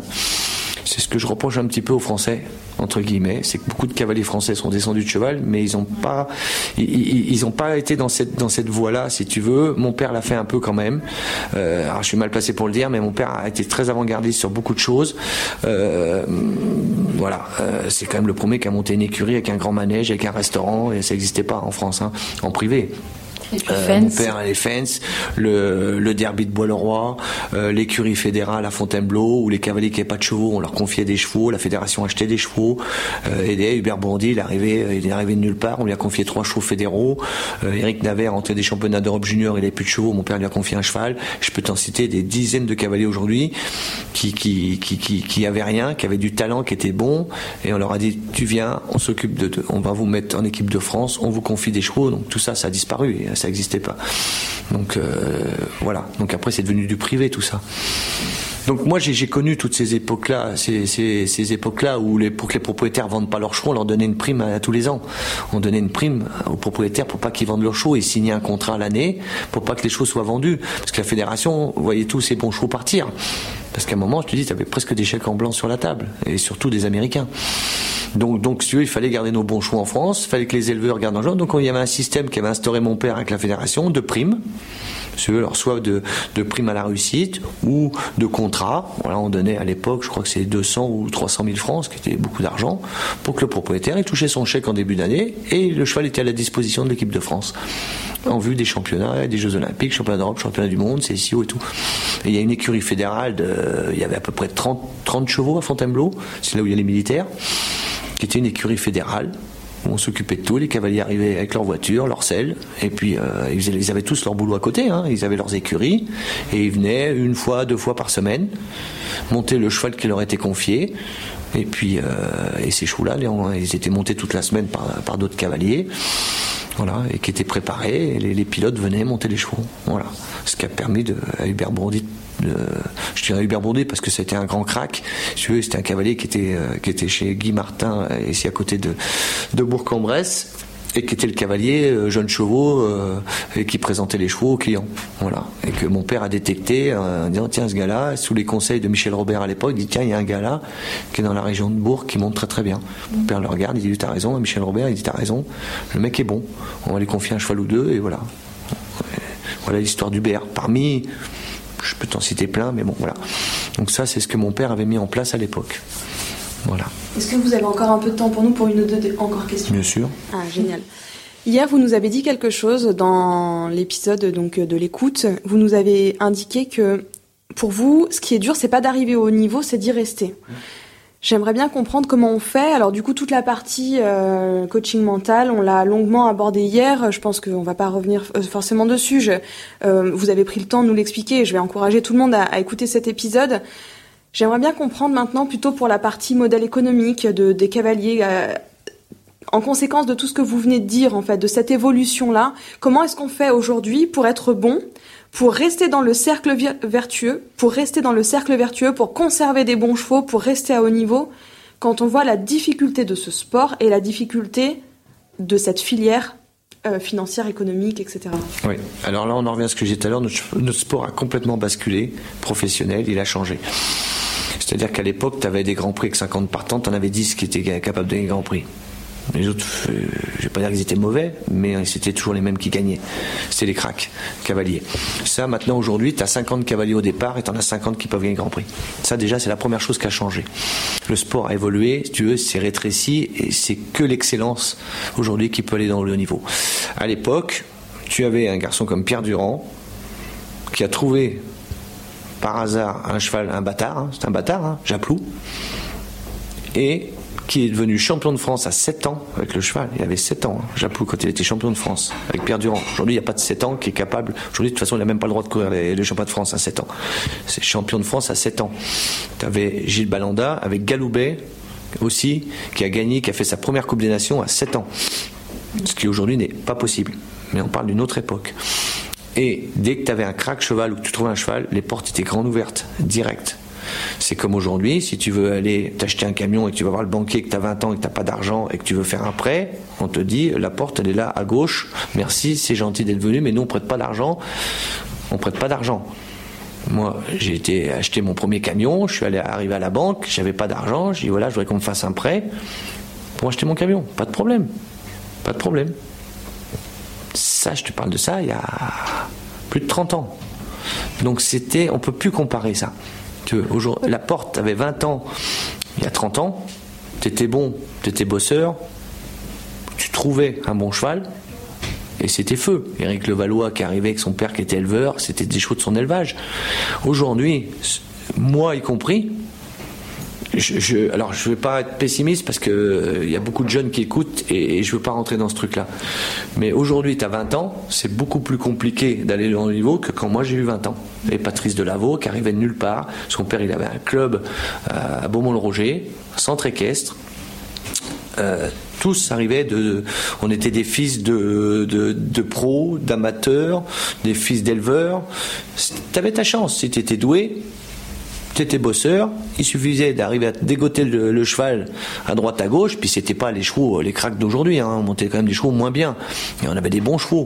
Et puis après, bon, bah, c'est sûr que quand tu arrivais au niveau championnat d'Europe, Jeux Olympiques, championnat là c'était des bons chevaux, on ne pas, faisait pas sauter des mauvais chevaux, mais c'était complètement différent. Aujourd'hui, tout ça, ça a changé. Le modèle économique a complètement changé, et, et dans tous les sports, et dans tous les sports. Aujourd'hui, en Formule 1, le gars qui a 20 ans qui va en Formule 1, il faut qu'il arrive déjà avec ses sponsors. J'ai entendu une émission le jour, j'étais, ça m'a étonné. Ça m'a étonné. Avant, les gars, ils arrivaient, on les trouvait, ils faisaient du karting. Sénat, ils faisaient du karting, ils faisaient du karting, c'était des cracks. Après, ils passaient en Formule 2, puis après en Formule 3, Formule 2, Formule 1. Tu veux, nous, c'était pareil. Tu commençais à faire du national, t'étais pas mauvais, tu faisais un petit international, puis tu montais, puis tu montais. C'était comme ça. Aujourd'hui, ça, ça a complètement disparu. Et c'est ce que je reproche un peu à notre sport, c'est que le gars aujourd'hui qui a 20 ans, qui monte bien, qui est bosseur, il faut qu'il bosse deux fois plus. Il faut qu'il se fasse remarquer très vite. Il faut qu'il croise la bonne personne qui va, lui, qui va, avoir confiance en lui. Euh, parce qu'avoir confiance aujourd'hui dans un jeune de 20 ans, c'est compliqué. Quand tu es un propriétaire, que, tu mets beaucoup d'argent sur la table. Avant, on ne mettait pas, un propriétaire pas beaucoup d'argent. Tu pouvais avoir un cheval Moi, j'étais avec Jiva aux Jeux Olympiques. Je crois qu'il avait acheté 20 ou 30 000 francs à 5 ans. Ah, c'était de l'argent, mais bon, voilà. Je veux dire, aujourd'hui, c'est plus possible ça. Donc, tout ça, ça a changé, euh, mais c'est partout, dans tous les métiers, dans tous les sports. C'est pas que l'équitation. Donc aujourd'hui, il faut arriver. Aujourd'hui, les gens qui arrivent, ils, ont un pouvoir d'achat qui, est très fort. Notre sport est devenu un sport de, business et, et, de gens aisés. Faut, faut pas se raconter des histoires. La seule chose qui me dit qu'on n'est pas foutu, nous les professionnels, qui n'avons pas, entre guillemets, des parents très riches ou, euh, ou des facilités, c'est que les 30 meilleurs cavaliers du monde aujourd'hui sont pas des fils à papa blindés. C'est des gars qui ont bossé, qui sont arrivés là. Parce que si demain, dans les 30 premiers mondiaux, tu en as déjà 15 qui sont là parce qu'ils ont acheté des tables, dans les concours, parce que les parents euh, sont très riches, peuvent acheter des chevaux parce qu'ils n'ont pas besoin de propriétaires, parce que c'est les parents qui achètent, euh, bah, je te dis, notre sport il est foutu. Philippe Rosier devient que coach. Euh, il est, il est, tous les grands cavaliers deviennent des coachs au paddock et mettent des barres et travaillent, seront très bien payés sûrement pour le faire, si tu veux, comme certains au jour d'aujourd'hui, les, les, anciens cavaliers qui sont des très bons coachs, euh, bah, ils gagnent bien leur vie à le faire, et ce qui est normal. Au moins ils ont un bon CV, et ce qui est normal. Mais voilà, donc c'est ce qui me aujourd'hui me dit c'est encore possible, c'est quand je vois la liste mondiale des 50 meilleurs cavaliers du monde eh ben c'est pas euh, l'émir du Qatar, c'est pas euh, tu peux et je dis toujours en rigolant parce que ça reflète, tu peux tout acheter, mais tu peux pas acheter le virage de Marco Henning. Tu peux acheter son cheval, tu peux acheter sa selle, tu peux acheter son camion, tu peux acheter ses écuries, tu peux tout acheter si tu es une des plus grosses fois, tu t'appelles Bill Gates, et la fille de Bill Gates, elle monte à cheval, mais le virage de Marco Henning, il l'achètera jamais. Voilà. Et c'est pareil dans tous les sports. Et c'est ce que je dis toujours en rigolant qui, clôture ce que, la réponse de ce que tu me dis là. Et, eh ben, et puis tu vas pas t'excuser parce que tes parents ont de l'argent non plus. Hein. Je veux dire, euh, voilà. Je veux dire, moi j'ai plein de cavaliers que je croise et leurs parents ont, travaillé parce que c'est pas de l'argent volé. Hein. Ils ont travaillé, ils ont la chance d'avoir des parents qui ont beaucoup d'argent. Bah tant mieux pour eux. Moi je suis pas jaloux de ça. Hein. Ça me pose pas de problème. Parce que moi je vis avec eux. C'est le luxe qu'aujourd'hui qui fait tourner la boutique du sport. C'est grâce au luxe que sport a des gros sponsors. C'est grâce au luxe qu'aujourd'hui qu'on vend des chevaux chers. Donc on va pas dire euh, d'un côté il y a les riches, d'un côté il y a les pauvres. C'est pas vrai. Euh, tout le monde c'est une grande famille. L'équitation est une grande famille. Si tu as la chance, moi j'ai eu la chance de croiser mon père. il y en a, il a la chance de croiser son père d'une autre manière, qui est pas cavalier. Je dis voilà, moi ça me pose pas de problème. Mais Aujourd'hui, tu peux me dire ce que tu veux, le haut niveau est quand même, c'est les meilleurs. C'est pas les plus riches, c'est les meilleurs. Voilà. Donc ça, il faut quand même garder ça en tête. Voilà. C'est le travail qui, qui, qui, paye à la fin, qui que tu sois, quoi que tu sois. Maintenant, pour certains, c'est plus facile que d'autres d'aller au haut niveau on pas se voiler la face. Quand tu as la chance d'avoir euh, euh, des gens qui te payent des tables euh, pour aller en concours, que ce soit tes parents ou, ou des mécènes, bah ça va un petit peu plus vite. Voilà. Et aujourd'hui, eh ben le bon cheval, le problème qu'ont les jeunes, c'est que le gars qui a un bon cheval, il va le confier à un cavalier d'expérience parce qu'il va aller en 5 étoiles direct. Et que le jeune qui a un bon cheval, il faut qu'il prouve. Et c'est très dur de prouver que tu es bon et que tu peux aller au haut niveau. C'est tout le temps, t'as pas droit à l'erreur. Tous les week-ends, en concours, j'entends ça régulièrement avec plein de cavaliers qui sont amis et qui vont faire du grand national, qui vont faire des CSI 2 étoiles et 3 étoiles, qui ont en tête et qui ont qui rêvent et ils ont le droit de rêver parce que moi aujourd'hui si je rêve pas j'arrête de monter demain matin parce que je rêve encore tous les jours il faut pas se faire des films ce que je dis toujours en rigolant rêver tu peux te faire un film fais pas ça peut vite être un film d'horreur ça peut ça peut être vite un film d'horreur où t'es figurant donc rêve, t'as raison. Et puis c'est comme ça que t'avances, c'est comme ça que c'est dur le matin, mais tu, tu continues, tu, tu, tu dois vivre avec tes rêves. Et moi j'ai rêvé d'avoir cette médaille d'or, et puis je l'ai eu.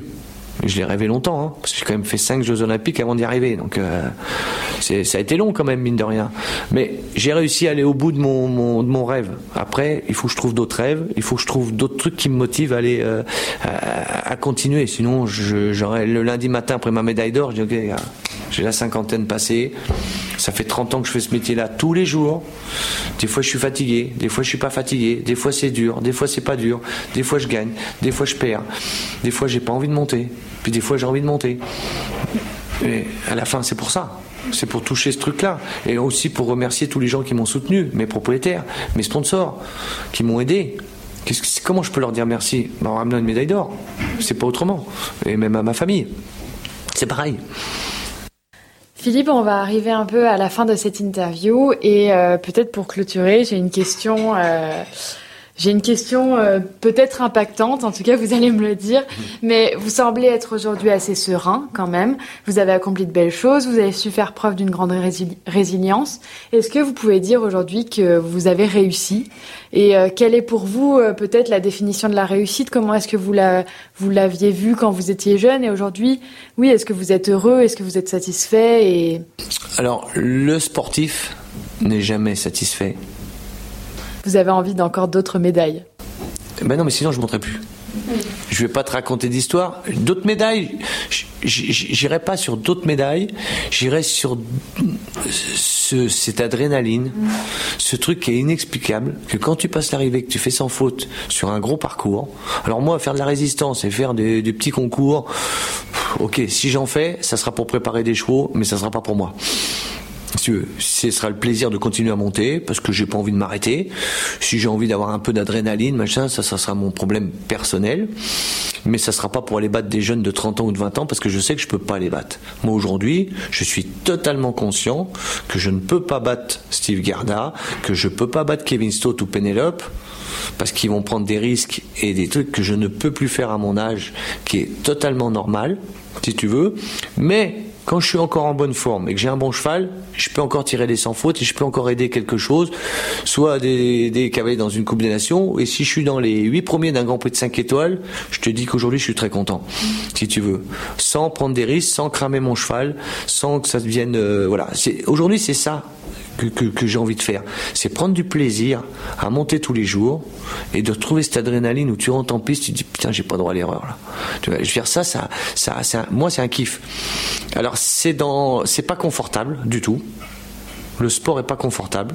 Et plus t'es bon, et moins il est confortable. Quand t'es pas connu, t'as rien à perdre. Moi, je vois plein de jeunes qui arrivent, ils ont les dents qui rayent le parquet, ce qui est normal, comme moi à 20 ans, et puis qui disent, toi, le gars là-haut, le rosier, ben, je vais me le faire, je vais le torcher, le rosier, tu veux. Et puis quand il me torche, il me croise, il dit, ah je vous ai foutu deux secondes. Je dis, ouais. Et puis je suis content pour lui, tu veux. Mais ce gars-là, comme je disais, il monte, il monte, mais après, faut y rester là-haut. On en revient à cette, à cette discussion du début. Monter, c'est pas dur. Quand t'es bon, t'es bosseur, c'est pas dur. Rester, comme je suis resté 35 ans au haut niveau, ça, c'est plus dur. Ça, c'est ma satisfaction personnelle. C'est pas mes titres et mes médailles. C'est d'avoir fait 35 ans au jour d'aujourd'hui de haut niveau et d'être à peu près constant et pas avoir une année où pendant un an tu me vois plus et faire du national ou chose comme ça. C'est pas, euh, je crache pas sur le national, hein, loin de, mais de rester là, au niveau. Et moi, ce que je veux qu'on retienne de moi, tu veux, c'est pas, c'est pas le, je, je, je, veux laisser une trace dans le sport équestre. Et là, aujourd'hui, j'ai laissé ma trace. Parce que champion olympique, je serai toute ma vie. Et ça, je suis bien placé pour le savoir, parce que mon père a été champion olympique. Que tu sois champion du monde ou champion d'Europe, c'est bizarre, mais ça n'a rien à voir. Parce qu'aujourd'hui, j'ai plein de potes qui sont champions du monde, et tout le monde s'en fout. C'est vrai. Et ça me dérange parce que c'est des champions du monde. C'est des gars qui sont champions du monde, des Français, qui sont champions du monde, qui sont champions d'Europe. Et aujourd'hui, tout le monde s'en fout. Et, je à la fin, tu parles avec des gamins de 15, 20 ans, ils savent même pas qui c'est. Et moi, ça me dérange parce que moi, j'ai une culture du cheval que je veux garder et je veux laisser une trace. Et pourquoi j'écris un bouquin? Parce que je veux laisser une trace. Ça sera pour mes enfants, pour mes petits enfants, pour des gens. Je dis, tiens, Philippe Rosier, il a fait ça. Tiens, c'est le fils de Marcel Rosier qui a fait ça. Moi, je veux laisser une trace. Mon palmarès, il est à moi. C'est mon palmarès. J'ai gagné beaucoup, beaucoup, beaucoup. Rien qu'avec un cheval comme Idéal de Roi, j'ai gagné 100 rankings avec un seul cheval. Donc je sais pas si tu imagines le nombre de rankings que j'ai gagné dans ma vie. Je suis pas là tous les matins en disant les gars, ouais, moi je vais pas faire euh, genre, euh, tu veux le aigri qui dit ouais, mais moi j'ai gagné. Ouais, j'ai gagné tout. Mais ça c'est à moi, ça c'est mon jardin, ça. Je vais pas dire toutes les semaines j'ai gagné 100 rankings avec un seul cheval. Aujourd'hui, euh, je veux dire, voilà. Mais j'ai gagné plein d'autres choses je suis pas là pour rappeler aux, gens ce que j'ai gagné, mais je sais que mon titre de champion olympique, que ce soit avec des gens qui montent à cheval, ou quand je vais dans des réceptions, des gens qui n'ont rien à voir avec les chevaux, bonjour, on présente Philippe Rosier, c'est le champion olympique. Avant, on disait c'est un cavalier de, c'est un cavalier de l'équipe de France, ou c'est un champion. Voilà. Ou c'est le fils de Marcel Rosier. Aujourd'hui, c'est plus le fils de Marcel Rosier. J'y suis toujours, je resterai toujours, et j'en suis fier. Mais quand on me présente, c'est Philippe Rosier, le champion olympique. Et ça, ça n'a pas de prix. Pour moi, ça n'a pas de prix. Parce que là, j'ai touché ce que je voulais toucher. Mon père l'était déjà avant. Je pensais que c'était impossible. Au fond de moi.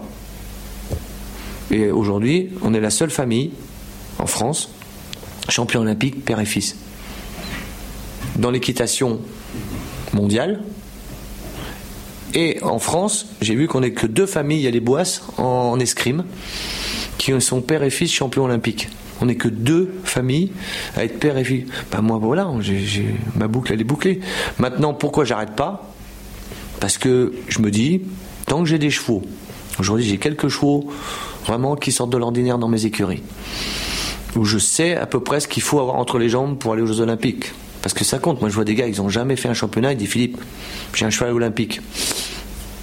Je te le souhaite. Il faut les avoir fait pour savoir de quoi on parle. Et, aujourd'hui, j'ai un potentiel de chevaux dans mes écuries qui me fait dire pourquoi pas. Mais je me fais pas de film. Hein. Pourquoi pas Les Jeux de Paris. J'ai encore la pêche. Physiquement, je me sens bien. J'ai plus l'âme d'un mec de 30 ans qu'un mec de 50 ans. Alors je ne fais pas. Je je suis pas, voilà, je veux pas faire genre, je veux pas vieillir. C'est peut-être un peu dans les gènes de la famille, parce que quand je vois mon père à 85 ans, comment il est, je me dis c'est un peu dans les gènes, parce que tous les gens me disent ton père c'est un exemple, c'est incroyable, des gars de 85 ans qui ont la pêche comme lui, qui sont cool, qui sentent bien.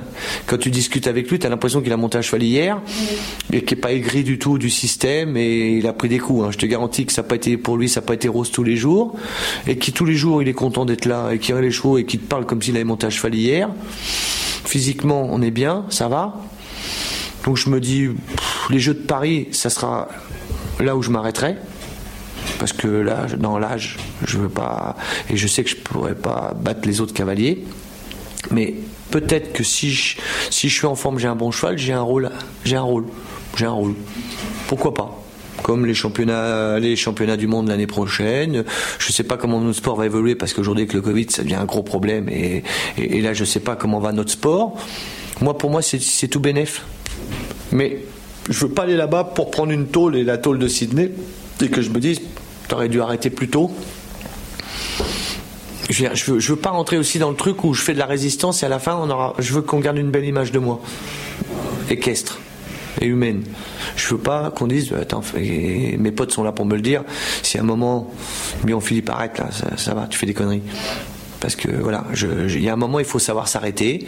En, grand champion, progressivement, comme tout, comme Paul Schockmeul, comme tous ces cavaliers qui ont tout gagné, ils se sont arrêtés progressivement. Et d'un seul coup, ils ont arrêté de monter à cheval, ils n'ont pas fait leurs adieux, ils ont pas, ça s'est arrêté naturellement. La carrière de mon père s'est arrêtée naturellement, il n'a jamais fait ses adieux. La carrière de Paul Schockmeul, la carrière, ça se fait naturellement. Yann Tops, il a arrêté progressivement, il a continué. Fuchs, je peux te citer des grands champions ils ont arrêté progressivement, puis d'un seul coup, ils disent bah tiens, ils montent plus. Ben non, parce que ça s'est fait progressif, parce que les écuries, ils n'ont pas les chevaux, et, qu'à un moment ou un autre, bah, quand tu as plus d'adrénaline et que tu plus envie, bah, il faut pas faire de la résistance. Moi, si j'ai envie, j'y vais, si j'ai pas envie, j'y vais pas. Et, aujourd'hui, euh, je fonctionne comme ça.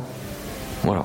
Après, ça plaît ou ça plaît pas, je m'en fous, mais pas savoir à quel point. Souvent, on me dira, ah, tu es peut-être un des mecs qui abandonne le plus en parcours. J'ai entendu ça. Parce que, bah oui, je l'ai entendu. Et pourquoi? Parce que pourquoi je vais aller faire sauter ce pauvre cheval 10 obstacles de plus? Il est pour rien. Moi, moi c'est mon cheval, c'est pas moi. Alors pourquoi tu peux l'interpréter comme tu veux? C'est vrai que moi, quand je sens que j'ai plus aucune chance, ben j'arrête. Alors ça a l'air de déranger certains, mais c'est mon problème, de mon cheval, de moi et de mon propriétaire. Si mon propriétaire ne l'accepte pas, il prend son cheval, il le donne à un autre. Il dit Moi, je suis marié avec personne j'ai pas j'ai le sentiment qu'à partir du moment où tu es à 8 ou 12 points ou que ton parcours ça part pas bien, qu'est-ce que je vais aller faire sauter encore 10 barres d'un mètre 60 avec des efforts à ce pauvre cheval? Mais ça, ça n'engage que moi. Ça n'engage que moi. Je l'assume à 200%. Et si ça plaît pas à certaines personnes, je m'en contrefous. alors je suis pas en train de passer un message, hein, mais je m'en contrefous. Moi, c'est mon cheval qui m'intéresse. C'est pas Philippe Rosier qu'on interprète ça comme on veut, c'est mon problème. C'est mon problème. Donc ça, c'est sûr que en équipe, en Coupe des Nations, je le ferai pas. Je l'ai fait une fois avec sa chapelle. Ça m'a pété au nez, mais pendant six mois. Et c'est inadmissible et machin. Oui, c'est inadmissible. Oui, je suis d'accord. Mais j'avais le sentiment que j'étais en train de casser mon cheval avec lequel j'étais champion olympique, à qui je dois beaucoup, beaucoup. C'est ce que j'ai pensé. Rien de plus, rien de moins. L'épreuve était foutue, la Coupe des Nations était foutue. J'étais déjà à 12 points avec Raotep. J'aime tellement ce cheval, je veux pas qu'il sorte d'une piste sur trois pattes. Et là, j'ai eu le sentiment, j'ai peut-être fait une erreur. J'ai eu le sentiment que j'étais en train de casser mon cheval. Je ne peux pas accepter ça. J'ai fait les Jeux de Sydney avec un cheval sur trois pattes. Je suis rentré pour une médaille d'or à Sydney avec un cheval boiteux. Normalement, tu n'as pas le droit parce que je jouais une médaille d'or. Dans la vie de tous les jours, je l'aurais jamais fait, même pour sauter un mètre 20. C'était le pire parcours de ma vie. Mon cheval était boiteux. je sautais une médaille d'or. Je me suis juré jusqu'à la fin de mes jours que ça n'arrivera plus, jamais. Par respect pour les animaux et pour mon cheval. Aujourd'hui, tu peux pas le faire parce que les juges sont là et t'empêchent de rentrer. Et toujours, tu as une visite vétérinaire après les, manches. Pour à l'époque, c'était possible, si tu veux. Donc voilà, et tant mieux, tant mieux, parce que la protection animale, elle est là, elle est importante. Et je suis pour la protection animale. Et, et, et, ça, il euh, n'y a pas de souci. Les gens ne leur demandent pas leur avis, hein, ces chevaux-là, quoi qu'on en dise. Donc voilà, je veux dire ça, les Jeux de Sydney, c'est aussi un déclage dans ma vie. Et à partir du moment où j'ai commencé à beaucoup abandonner, entre guillemets, ça a été après les Jeux de Sydney. Parce que ce parcours-là, il, m'a fait mal, plus qu'à mon cheval. Et Barbarian n'a jamais ressauté après les Jeux de Sydney. Il avait une double entorse. Il n'a jamais ressauté. Et je me suis juré intérieurement que je ne forcerai plus jamais un cheval à sauter un parcours d'un mètre cinquante un mètre soixante qui est pas qui est pas, euh, je veux dire, qui, est pas apte à le faire. Voilà. C'est tout simplement ma réponse, elle est là. Et, et, ça, ça a été un choc pour moi euh, longtemps, sur lequel j'ai travaillé avec David Corona, mon préparateur mental et tout ça, et qu'aujourd'hui, j'estime qu'un cheval, à partir du moment où l'épreuve elle est foutue, si ça ne devient pas éducatif, Parce que ça peut aussi, tu peux rater le début d'un parcours et continuer pour que ce soit éducatif. Là, oui, il n'y a pas de problème. Mais si c'est sauter pour sauter, je m'excuse, mais moi c'est pas ma cam. C'est pas ma cam. Voilà, c'est voilà, c'est le respect du cheval et, et c'est des vieilles blessures que qui, qui, sont là et que voilà, voilà. Ce sera le mot de la fin, je crois. Merci beaucoup Philippe pour votre temps et puis euh, on vous souhaite euh, plein de belles choses. Bah merci. Bah écoutez, euh, deux ans de concours encore minimum. À bientôt. Merci encore et à très bientôt pour un nouvel épisode. N'hésitez pas à nous écrire sur Instagram, laisser une note sur Apple Podcast. On se retrouve dans 15 jours pour notre épisode avec Andy Booth. À bientôt.